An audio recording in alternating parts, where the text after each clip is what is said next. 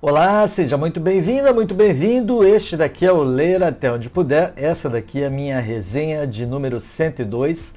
A última eu trouxe para você um cântico para Leibovitz e agora eu trago o clássico, eh, talvez nem tanto conhecido, que se chama O Emblema Vermelho da Coragem. Quando o homem é colocado à prova do sacrifício da sua própria vida, como é que ele realmente deve reagir? Seria condenável aquele que se predispõe a integrar uma fileira de um exército logo à exposição do pipocar das balas e das primeiras mortes ao seu lado durante um combate sangrento, desesperar-se, recuar individualmente da frente de batalha, ou seja, desertar para salvar apenas a sua própria vida?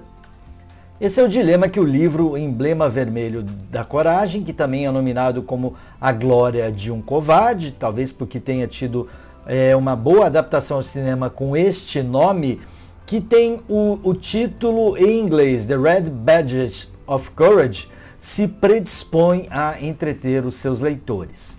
É um romance naturalista americano, escrito por Stephen Crane e publicado no ano de 1895, que teve uma excelente aceitação pela crítica, a ponto de ser prefaciado pelo nobre Joseph Conrad, né? autor do clássico Coração das Trevas.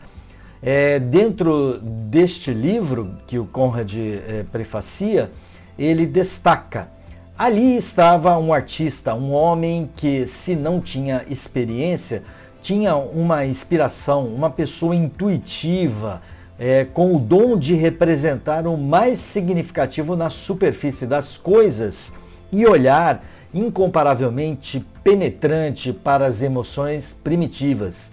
E que, para nos mostrar a imagem da guerra, sondara profundamente o seu próprio peito. Muito embora a obra se dedique a ressaltar com toda a precisão as cenas de guerras, o curioso é o fato é, de que seu autor nunca tenha participado de qualquer combate, exceto, é claro, por ter coberto como jornalista é, dois conflitos, o greco-turco no ano de 1897 e um ano depois o hispano-americano, se não me engano, em Cuba.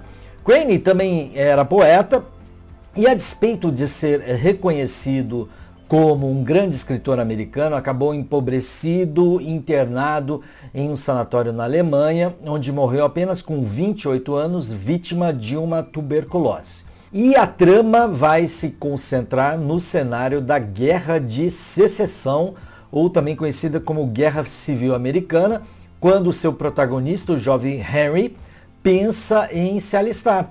É, ele lê muitos sobre marchas, confrontos armados, é, e ele idealiza que quem participa de combates faz grandes feitos e acaba deixando uma marca de glória na história.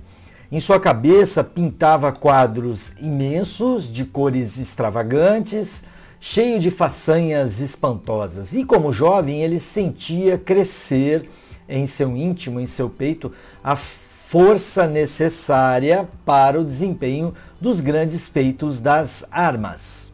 É. O que Henry imaginava é que talvez não houvesse combates sangrentos, é, o que foi desmistificado ao se alistar e muito rapidamente se deparar com os horrores dos primeiros entraves.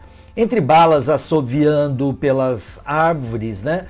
E pessoas atingidas, contorcidas, dilaceradas em posições inimagináveis depois de alvejadas pela artilharia, vendo muito de seus companheiros simplesmente fugir daqueles pavores, o protagonista vai se chocar com a realidade e passa a viver o grande dilema morrer combatendo ou fugir para tentar viver. De alguma forma não tão nobre, o Henry ele irá obter a sua medalha e marca de sangue tão procurada, tão idealizada, embora com a certeza de que as batalhas eram mesmo máquinas terríveis de produzir cadáveres na realidade, na prática. Como ele, muitos de seus compatriotas deveriam estar imaginando que colocariam os seus nomes no panteão da glória, né, por conta de seus feitos na guerra. Quando na prática a história só figuraria algumas poucas personalidades insignificantes, na verdade, né? Deixar o seu emblema de sangue seria então pouco relevante. É, embate retratado entre homens das cores, é, os cinzas conhecidos pelos confederados, né,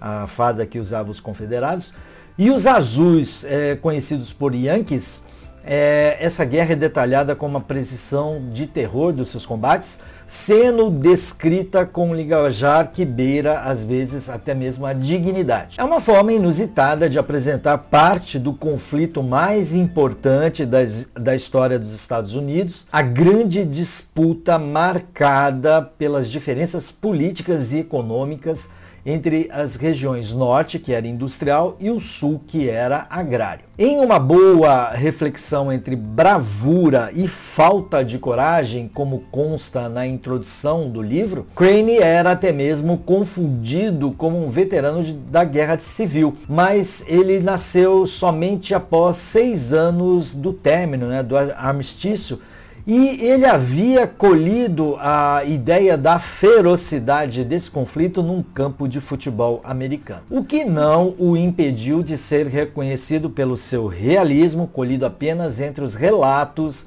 dessa disputa sangrenta. Um livro que é leve, narrado em terceira pessoa, e no ponto de vista do protagonista, por vezes com seus pensamentos íntimos e outras, é, tal qual ele observasse tudo de fora, né? Ele foi lido é, para essa resenha, essa edição aqui da Penguin Companhia das Letras, é, que apresenta apenas 216 rápidas páginas que fluem muito bem. Por fim, é uma boa leitura para que você possa encarar a opressão dos conflitos armados, das guerras, dos combates ferozes, né, que ainda acontecem até hoje. Né?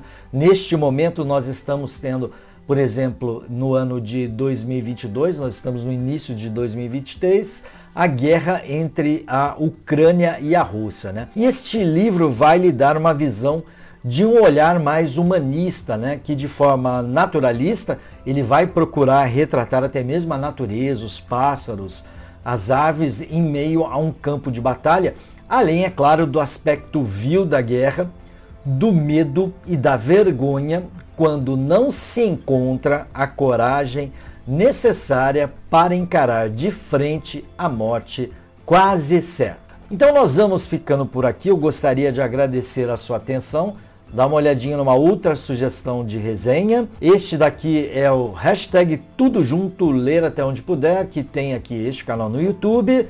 Tem também é, um, vários podcasts, é, alguns livros de contos, crônicas e poesias, é, uma página no Facebook e um perfil no Instagram. Muito obrigado pela sua atenção. Paz e bem a você.